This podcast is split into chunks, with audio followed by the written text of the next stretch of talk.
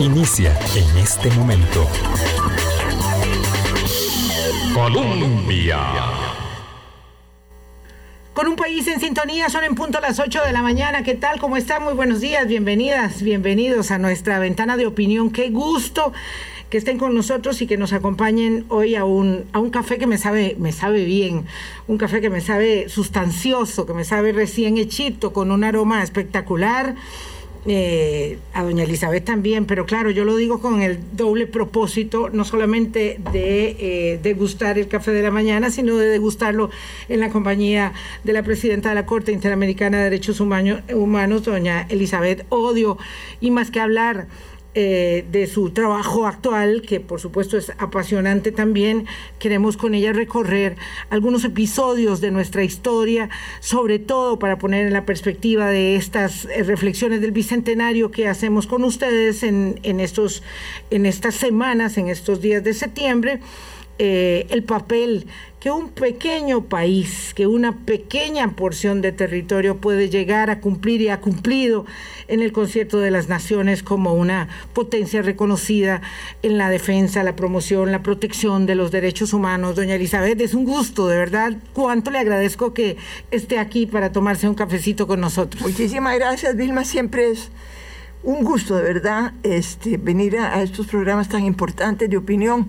Si no fueran tan temprano todavía sería mejor, pero en fin, se hace lo que se puede y, realmente ha sido un gran gusto. Muchas gracias por invitarme para que reflexionemos juntas sobre temas que a las dos nos apasionan. Sí, por supuesto que sí. Yo siempre saco pecho y creo que es muy importante que nosotros podamos recordar, eh, recordarnos a nosotros mismos, enfatizarnos a nosotros mismos, sobre todo en tiempos como estos, pero siempre, eh, ¿cuánto ha contribuido Costa Rica en el concierto de las naciones a la construcción inacabada siempre y en constante em, transformación de la dinámica de los derechos humanos? Porque claro, los derechos humanos de hace 200 años con los derechos humanos de hoy en día han evolucionado muchísimo, hay estadios altos, bajos, ¿verdad? Valles eh, y, y, cimas eh, que hemos alcanzado, pero este es un trabajo, por tanto, sí, como dice usted, apasionante porque pone de relieve las características del país y lo que hemos logrado hacer los costarricenses.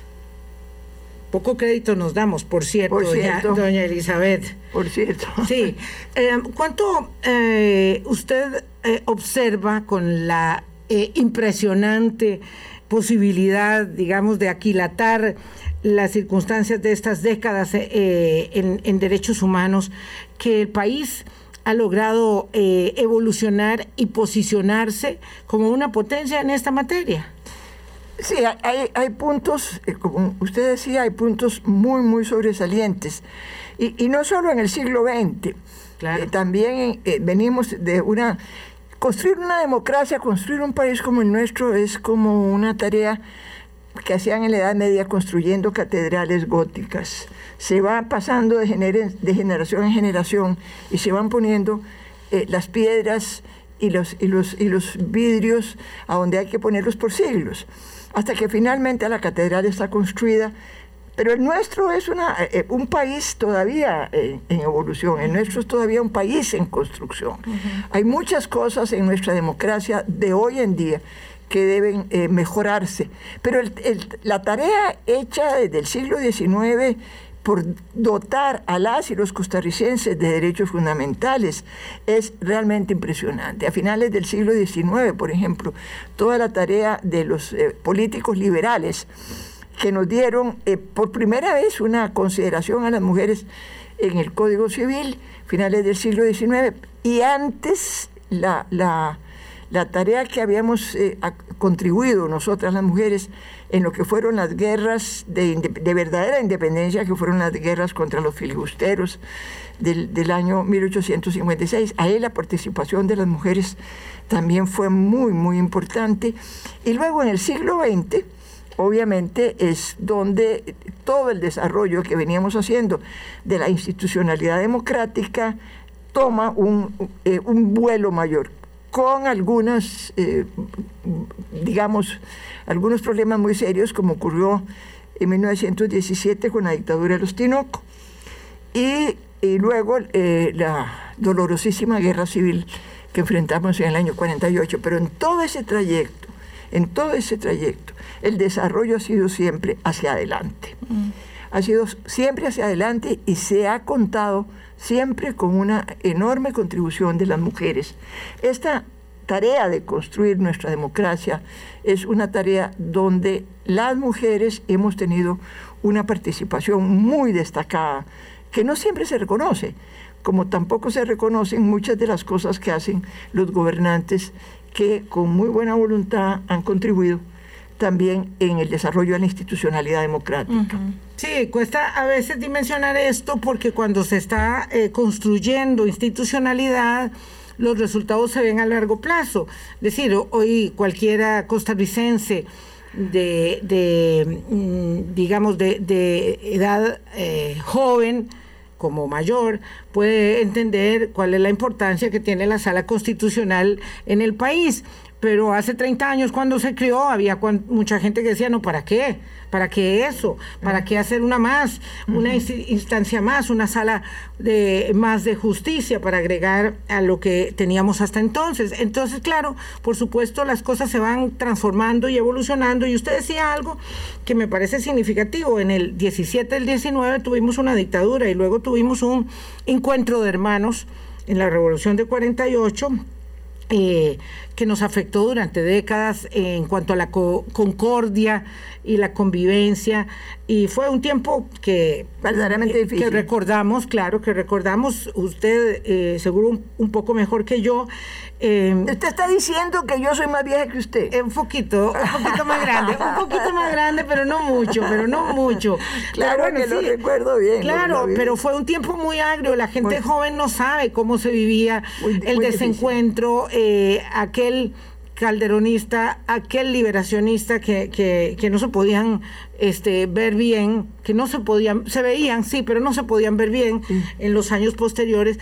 Pero esas interrupciones democráticas o esos enfrentamientos entre hermanos, curiosamente, a diferencia de otros territorios en América Latina, fueron este, como encapsulados, fueron, o duraron muy poco, o, lograron, digamos, eh, subsanarse en términos eh, eh, del reencuentro hasta encontrarnos ahora en un momento bastante, digamos, peculiar de nuestra vida. Y eso em, a uno siempre lo hace reflexionar mucho, porque nosotros pudimos siempre, hemos podido siempre volver a los cauces del diálogo, de la institucionalidad, del respeto a los pesos y contrapesos de los poderes para que la, democracia funcione. Yo diría, Vilma, que desde que comenzamos nuestra historia constitucional, eh, fue quedando muy claro en el país la importancia de la educación. Mm. Eh, nosotros tuvimos maestros como don Mauro Fernández, que en el siglo XIX avanzó ideas muy, muy importantes sobre la importancia de la educación como un instrumento de cambio, como un instrumento que realmente consolidaba lo que es un régimen de democracia en un país como el nuestro. Y eso se fue manteniendo a, lo largo del desarrollo institucional de este país. Pero ya en el siglo XX, ocurren cosas muy importantes para nuestro desarrollo democrático. Ocurre que después de, la, ruptura que significa el régimen de Tinoco, comienza a surgir un movimiento de las mujeres, de nuevo, eh, por los derechos al sufragio, las mujeres sufragistas. Esas mujeres que en la época de la lucha contra los tinocos se tiran a la calle junto con las estudiantes del Colegio Señoritas y sacan adelante una, una tarea importantísima. Y esta es eh, una de los grandes hitos del siglo XX, cuando finalmente en la Constitución del 48 se nos concede a las mujeres el, eh, el, derecho al voto, porque si no hasta entonces había sido media democracia, porque solo, solo los hombres podían votar y ser, y ser eh, electos. A partir de esa constitución, ese es un hito importantísimo. Yo diría que en el siglo XX hay tres hitos fundamentales que solidifican nuestro desarrollo institucional. Una es la reforma social de los años 30 y 40, que obviamente incluye en la Constitución de Costa Rica derechos fundamentales, como es todo lo que tiene que ver con, con el régimen social, y la fundación de la Universidad de Costa Rica, de la Caja, el apoyo del Código del Trabajo, la promulgación del Código, etc. Eso, la abolición del ejército, que eso es también, claro. Eh, hoy día no, no se ve no se ve en toda la dimensión lo que significa. Cosa cotidiana para nosotros. Y eso fue lo que permitió incluso dedicar a la educación, desde la preescolar hasta la universitaria, la mayoría de los fondos públicos. Que hoy tengamos los problemas que tenemos en educación, eso nadie lo niega. Y hay que ver cómo este, hacemos un nuevo esfuerzo nacional para cerrar las, brechas que se nos han abierto en, en la educación. Pero lo de la educación es fundamental a, partir de, la abolición del ejército y la, eh, consagración del derecho de las mujeres a, el, a elegir y ser electas y participar con plenos derechos fundamentales en todo lo que son los procesos políticos. Esos hitos que, deberían volverse a estudiar en, en, las clases que antes se llamaban cívica en el colegio, para que las juventudes nuestras entiendan muy bien de dónde venimos, y hacia dónde queremos ir, con una sociedad más justa, más igualitaria, más equitativa, que hoy día tenemos grandes déficits en esa materia. Grandes déficits porque se ha, puesto de manifiesto, eh, somos un país muy racista, somos un país donde, donde hay grandes grupos de nuestra población que siguen sufriendo discriminación y humillaciones como es la población afrocaribeña la población indígena. Este, y hoy día tenemos, además de todo el desafío que nos ha planteado esta pandemia, que ha puesto de manifiesto unas desigualdades que estaban, pero sociales, pero que ahora han ahondado esas grietas, todo que ha impactado esta pandemia en, en, la vida de las mujeres, en la violencia contra las mujeres, en sus derechos laborales. Y de ahí para abajo, este, digamos, todo una, un, desarrollo que, que, no hemos podido detener de la pobreza. es, es decir, somos una democracia en construcción, somos un país que debe esforzarse colectivamente por llenar estos baches, pero que somos un país en donde los derechos humanos han sido la bandera, eso es innegable, Vilma. Es impresionante lo que en este país, eh, a partir del momento en que la convención eh, del Pacto de San José entra en, vigor en el año 79, se había firmado en el 69. En el 69, sí, señora. Este, entra en vigor este, todo el desarrollo del derecho internacional de los derechos humanos, todo el trabajo de la Comisión y de la Corte de Derechos Humanos, es impresionante realmente impresionante. Sí. sí, algunas de estas conquistas, como lo son de todos los días, decíamos doña Elizabeth, eh, pues no las podemos aquilatar en su verdadera dimensión. Mm, eh, pero, y además le agradezco mucho que haya citado la reforma social de la década de oro, que es la década de los 40, porque de la década de las 40 nos falta mucho más hablar siempre, ¿verdad? Eh, la abolición del ejército es un gran orgullo, apenas tendremos nuestro primer, eh, segundo feriado por esta, por esta fecha que tantos años costó anotarla en el calendario con énfasis, y el derecho al voto que celebramos, digamos, como así, como de pasada cada año, y que nos dio, mm, ¿verdad?, acceso a elegir y ser electas eh, y con ello un paso muy importante en la sociedad, como muchos otros que se han dado. Nosotros recordábamos ayer cuando usted siendo ministra de Justicia le puso el candado a la, a la penitenciaría central, decíamos que años antes se había cerrado eh, la isla de San Lucas y alguien me comentaba y me decía, yo creo que no, porque después yo seguí yendo años después y todavía habían ahí personas que hacían artesanías y que estaban en régimen, eh, eh, en régimen privado de libertad. Lo cierto es que nosotros, yo, yo citaba eso solo como un ejemplo, ¿verdad?, de, de defensa, la dignidad de los derechos de la, del, del ser humano, eh, eh, ese, como otros eh, significativos logros que en materia de derechos humanos fuimos amalgamando, y claro, y cierto que no están todos, y que siempre habrán otros que, que porque nadie antes pensaba, por ejemplo, en que el derecho a un ambiente sano, en términos de la lucha climática era determinante en los derechos humanos y hoy lo es, ¿verdad?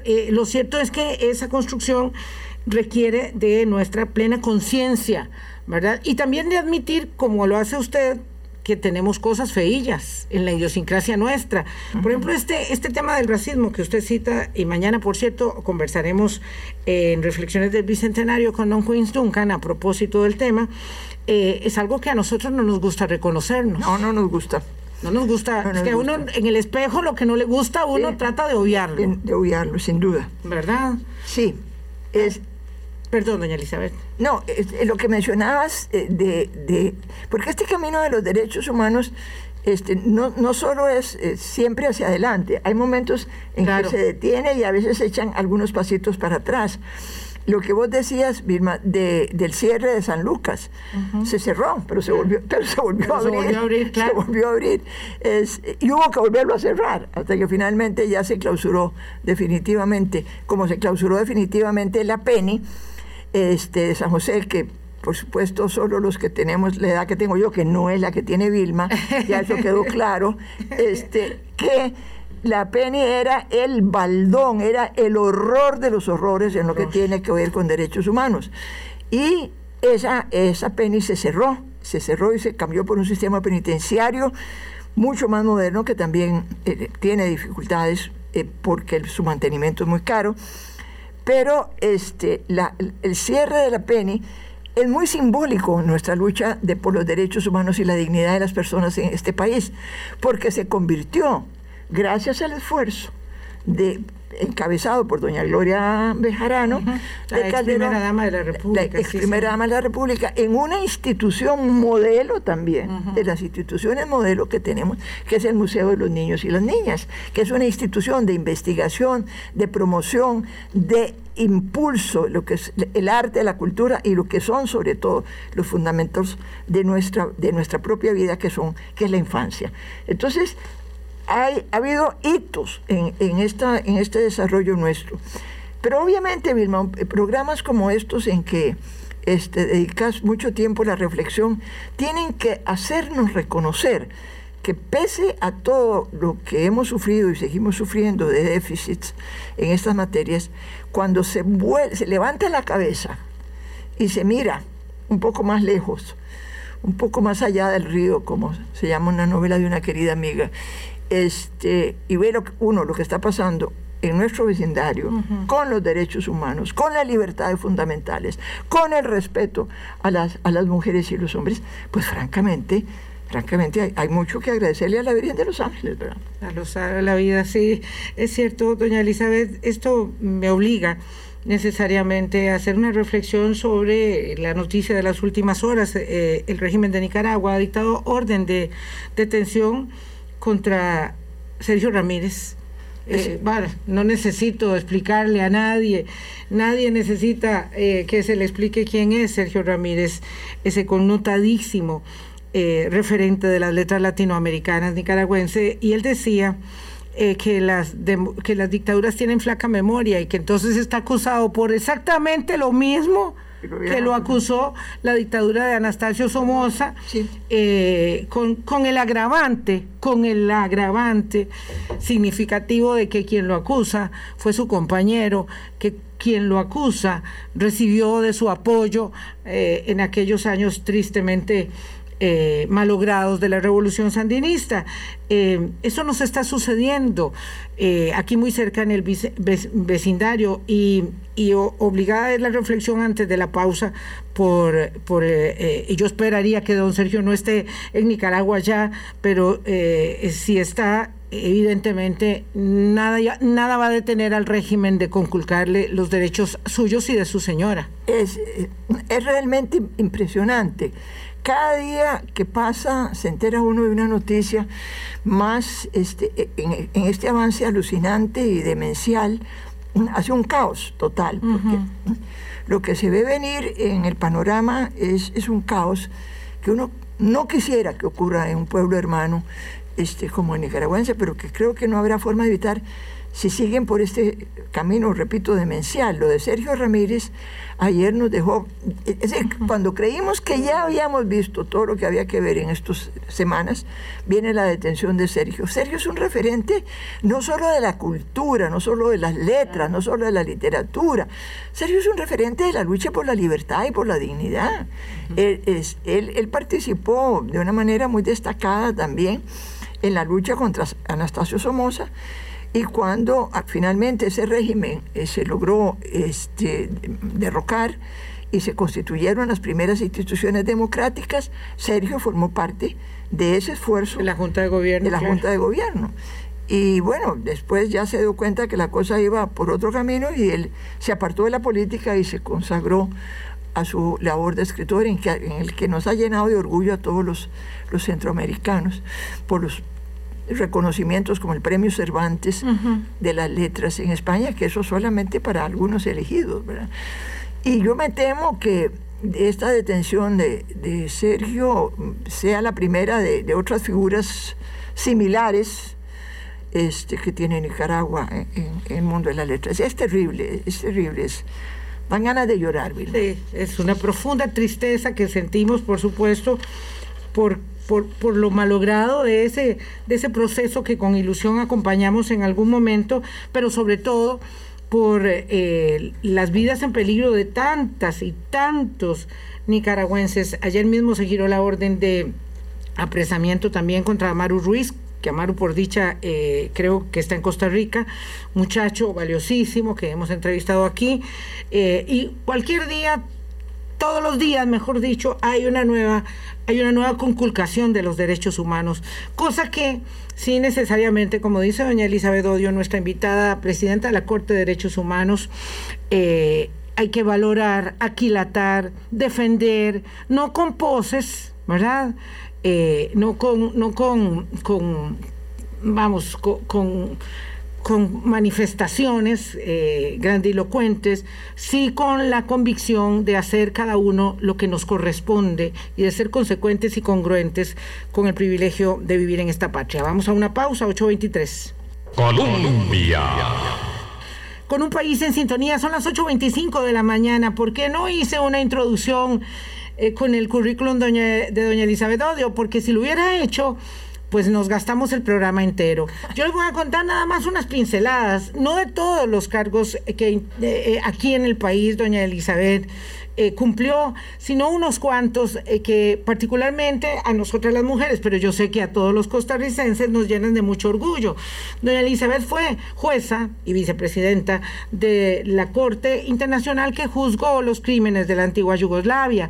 Después de eso fue a la Corte Penal Internacional, honor que nos concedió la hermana República de Panamá, que yo siempre estaré muy agradecida a doña Mireya Moscoso, que era la presidenta, eh, y con el impulso de unas miles de organizaciones de, eh, no gubernamentales, fue a la Corte Penal Internacional y fue su vicepresidenta. Y cuando regresó al país, porque cumplió su cargo nueve años en esa corte, y ya pues todos teníamos eso como por descontado de que venía a disfrutar de la jubilación, eh, esta señora inquieta aceptó ser eh, integrante de la Corte Interamericana de Derechos Humanos aquí con sede en San José, porque ese palmarés yo creo que usted no se lo podía, no se lo podía evitar, doña Elizabeth, de, estar aquí en nuestra corte, en la corte que hace el honor al Pacto de San José de la Convención de Derechos Humanos. Eh, y bueno, y ahí está, hasta el 31 de diciembre que me dicen a mí sus cercanos, por fin se va a jubilar, por fin se va a jubilar con 82 años ya cumplidos, porque además de todo cumpleaños el día de la independencia. El 15 de septiembre. El 15 de septiembre. estoy buscando eh, entre los nuevos diputados que comenzarán en mayo del año entrante un amigo o amiga que me haga el favor de derogar una ley bastante tonta y bastante inútil en donde los feriados fueron pasados a los lunes porque hay feriados de feriados, Vilma. Feriados que no se pueden pasar de fecha. El 11 de abril no se puede pasar de fecha. El 11 de abril hay que celebrarlo como lo que es. Y el primero de mayo y el 15 de septiembre. Sí. Porque no me van a decir que el 25 de diciembre lo vamos a celebrar el lunes 27, ¿verdad? O que el Viernes Santo lo vamos a celebrar el, miércoles. El miércoles. Digo, no tiene sentido. Esas cosas, hay cosas que no tienen sentido. porque para que, la gente vaya a la playa el fin de semana no se necesitaba semejante atropello. Precisamente ahora estamos celebrando una este, historia de derechos humanos, una historia de, de libertad, una historia de lucha. Hay que ver lo que se luchó en la, en, la, en, la, en la campaña del tránsito, en la guerra contra los filibusteros, por nuestra dignidad y nuestra independencia y nuestra libertad. Eso hay que recordarlo siempre, cada 11 de abril y cada primero de mayo. Hay que recordar en esas fechas y no el, el día que se les ocurre. Y el 15 de septiembre es el día de salir con la banderita en la mano a, recordar que somos un país libre, independiente, que aspira a la justicia social, que ha trabajado mucho por todo eso. Digo, se los digo a, los candidatos y candidatas a, diputados por si les interesa mi voto, que se comuniquen conmigo para, ver cómo hacemos. Se sabe que doña Elizabeth, me, temo que se le bloquee el teléfono porque son tantos los candidatos, ¿verdad? que pueden estar muy interesados en la edición de doña Elizabeth Odio. Además de que usted, a partir del primero de enero es agente libre.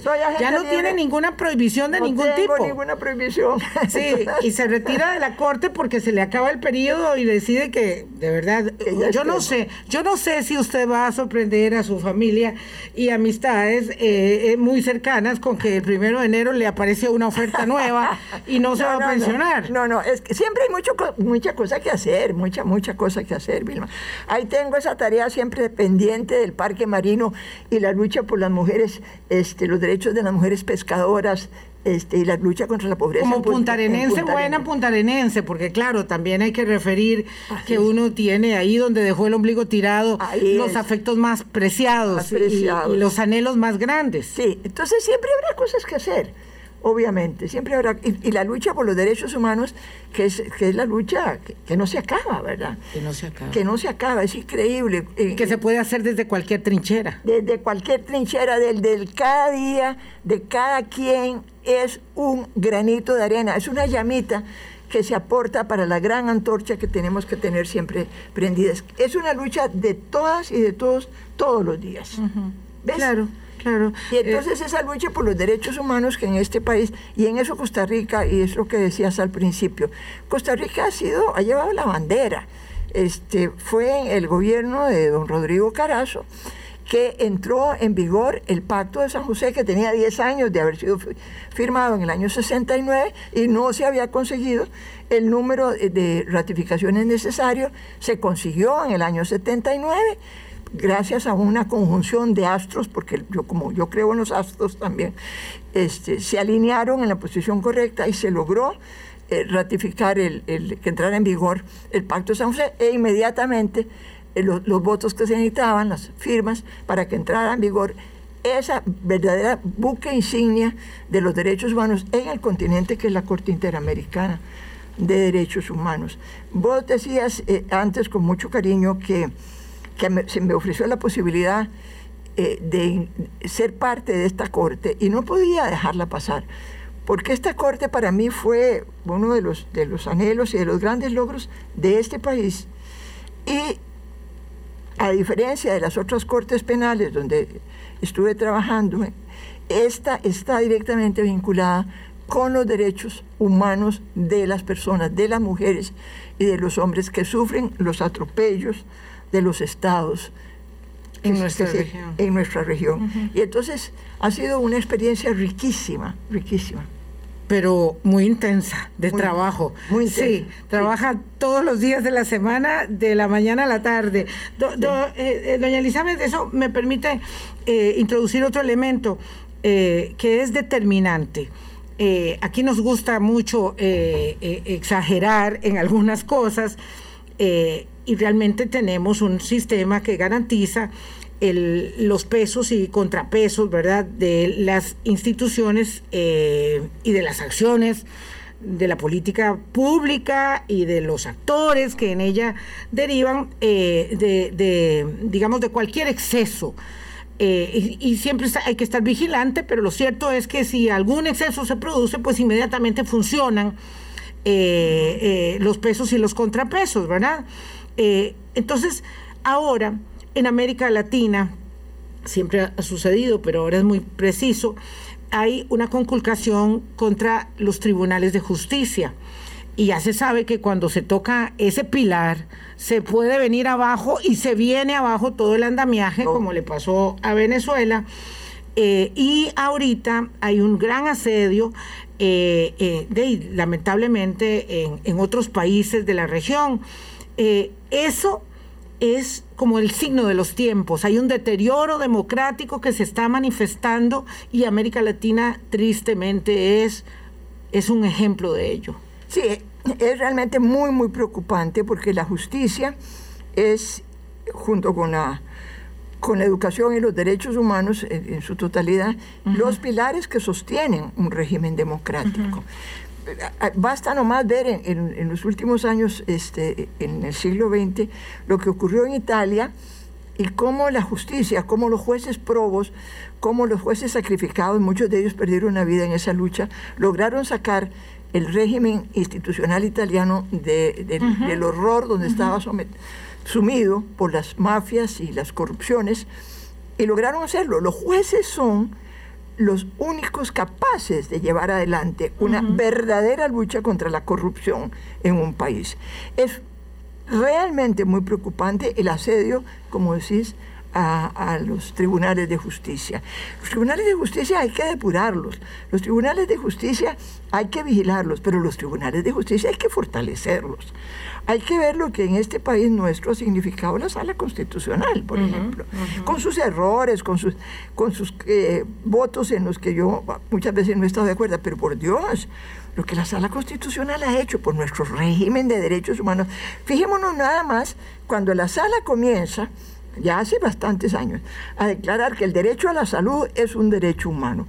Por Dios, eso es eso un cambio fundamental en este, en este país y en, todo lo que tenga que ver con el régimen de derechos humanos.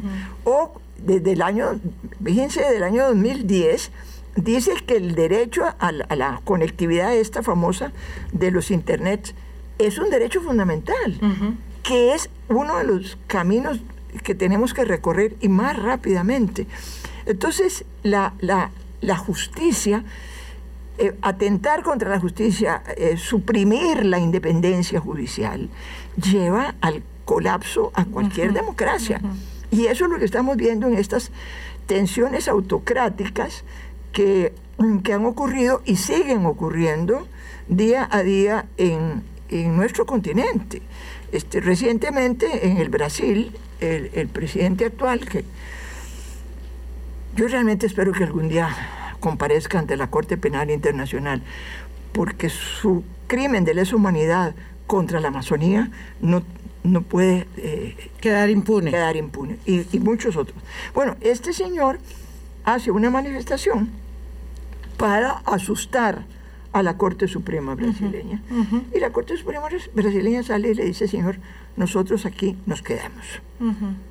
Esperemos que se queden, porque es realmente muy asustante que un país como Brasil vuelva a hundirse en, la, ignominia de, la, de las dictaduras.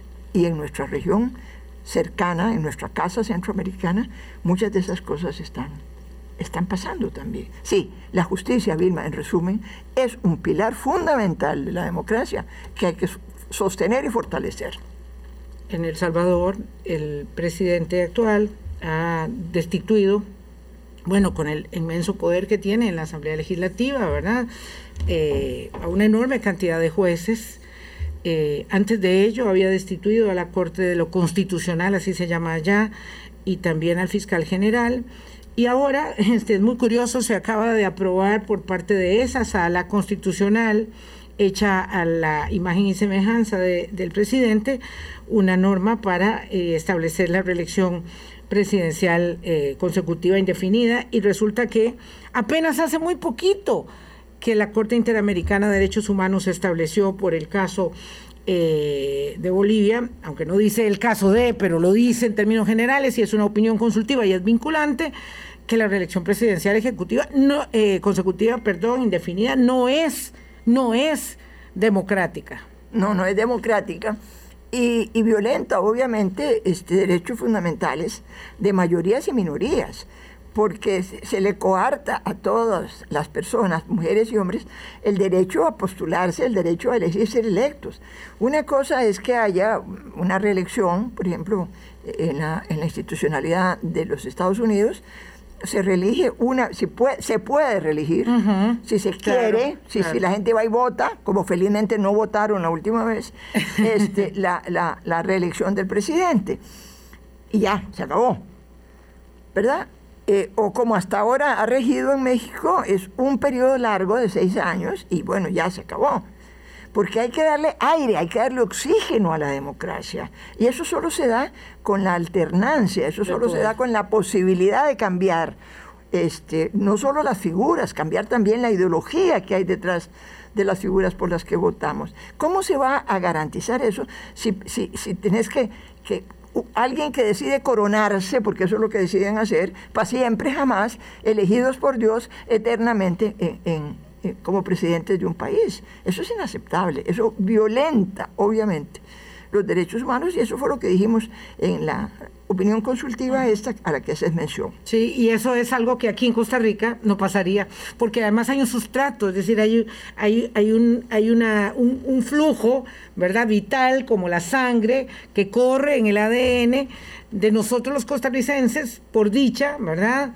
hay gente que no lo entiende porque aunque vive en Costa Rica o se haya nacionalizado, no, lo logró asimilar, que es este, esta circunstancia, digamos, eh, de defensa y de entendimiento de que las instituciones, por mucho que nos quejemos, funcionan para, eh, digamos, contener cualquier intento de exceso.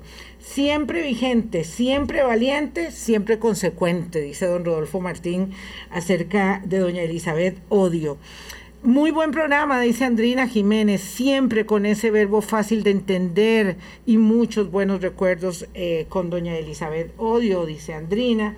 Y aquí dice eh, también muy interesante eh, José Daniel Rodríguez que como investigador y profesor de derechos humanos él puede decir que el trabajo de doña Elizabeth Odio es admirable, una mujer profesional respetable y toda una autoridad y con toda la trayectoria que tiene es una persona humilde al expresarse y eso es igualmente eh, admirable. Y lo quiero decir porque después el tiempo no me alcanza.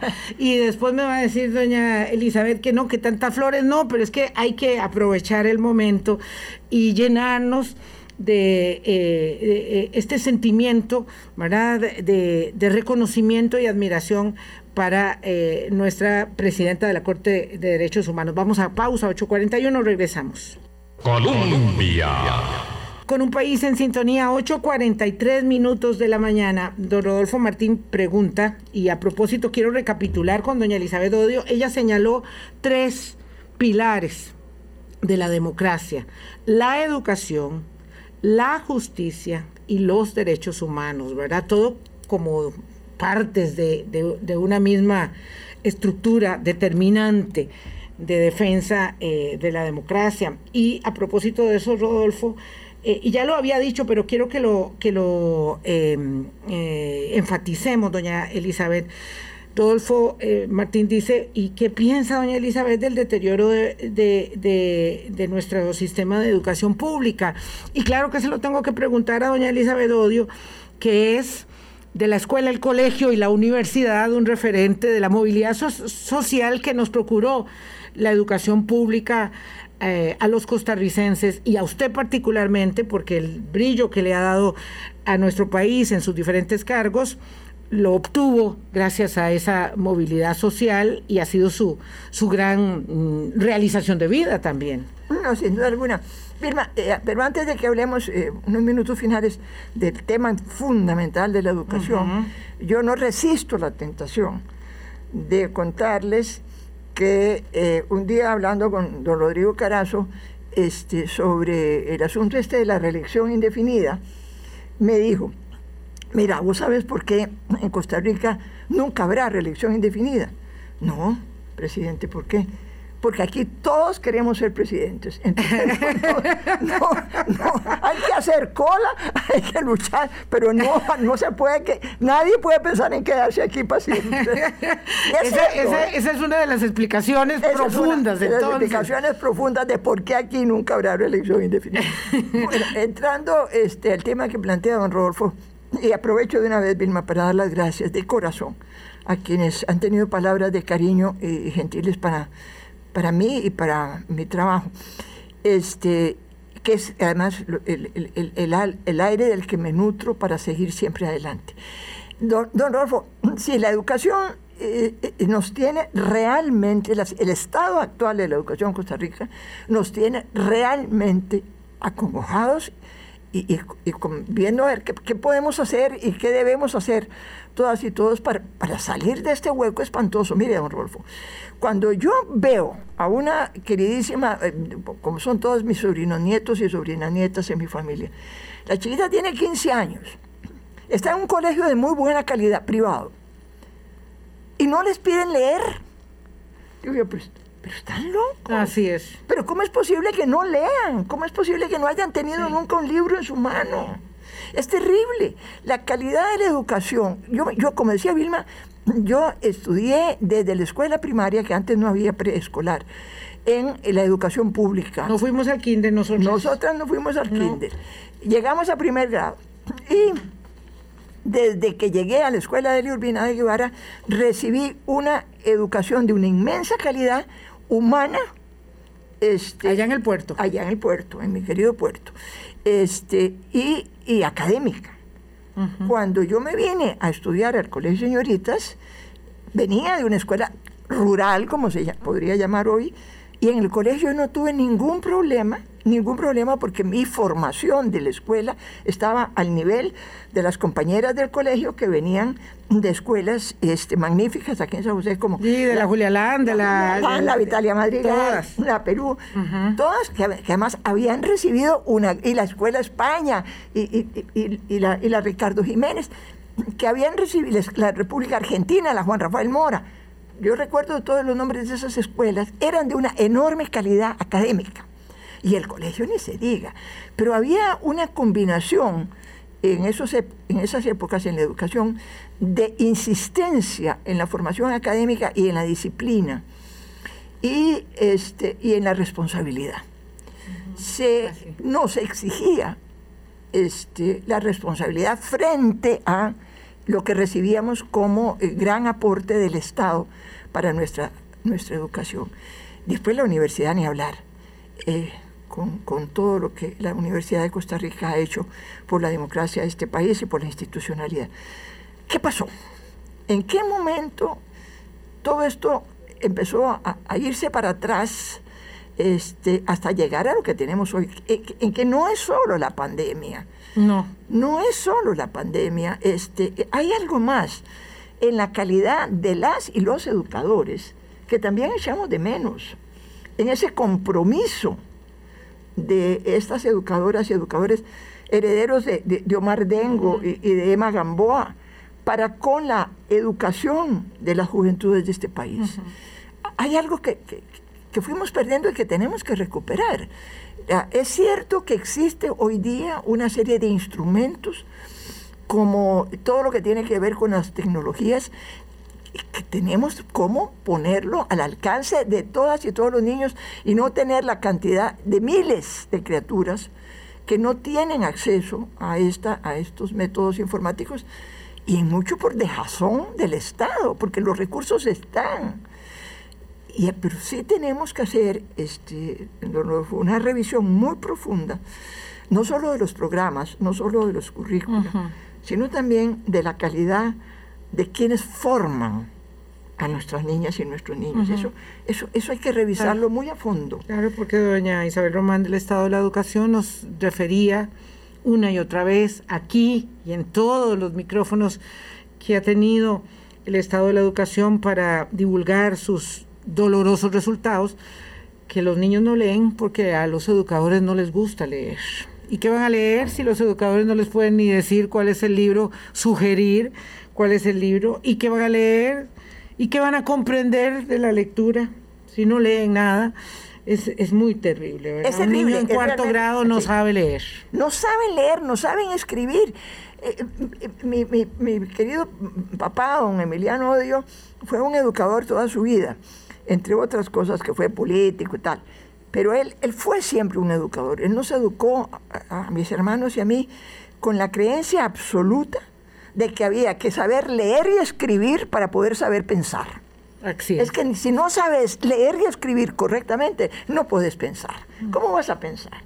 Entonces es angustioso que las criaturas, hay que ver la ortografía, hay que ver, me perdonan, sonaré muy retrógrada, pero yo creo que las famosas redes sociales, y esa cosa que se llama Twitter, que no sé qué es, pero mm. existe, que la gente ya no escribe, garabatean unas cosas que yo ni entiendo qué es lo que pone. Por supuesto, se acabó la ortografía, se acabó la gramática, y, el lenguaje español, nuestro castellano, rico. tiene una estructura, eh, pero genial, que es la que nos forma, que nos hace pensar. Y si no tenemos eso, ¿qué vamos a pensar? No pensamos. ¿Y qué vamos a discutir? ¿Y qué vamos a, debatir? ¿Y qué vamos a entender? separar la paja del grano para, para defender las conquistas que tenemos que defender? Si no podemos pensar, doña Elizabeth nos va eh, ay, acortando mucho el tiempo, nos quedan pocos minutos. Nicolás me pregunta si Costa Rica debe ratificar el acuerdo de Escazú. Bueno, él está convencidísimo, ¿verdad? ¿Y qué, qué piensa usted del acuerdo de Escazú? Porque lo que hablábamos es, hace, empezando el programa, doña Elizabeth, es que, bueno, pues hace unos años, ¿a quién se le antojaba que eh, la protección medioambiental era un derecho humano indiscutible y hoy estamos en puertas de una crisis enorme como la, la del cambio climático? yo creo que sí. Yo creo que eh, ese acuerdo de Escazú es muy importante y debe ser ratificado.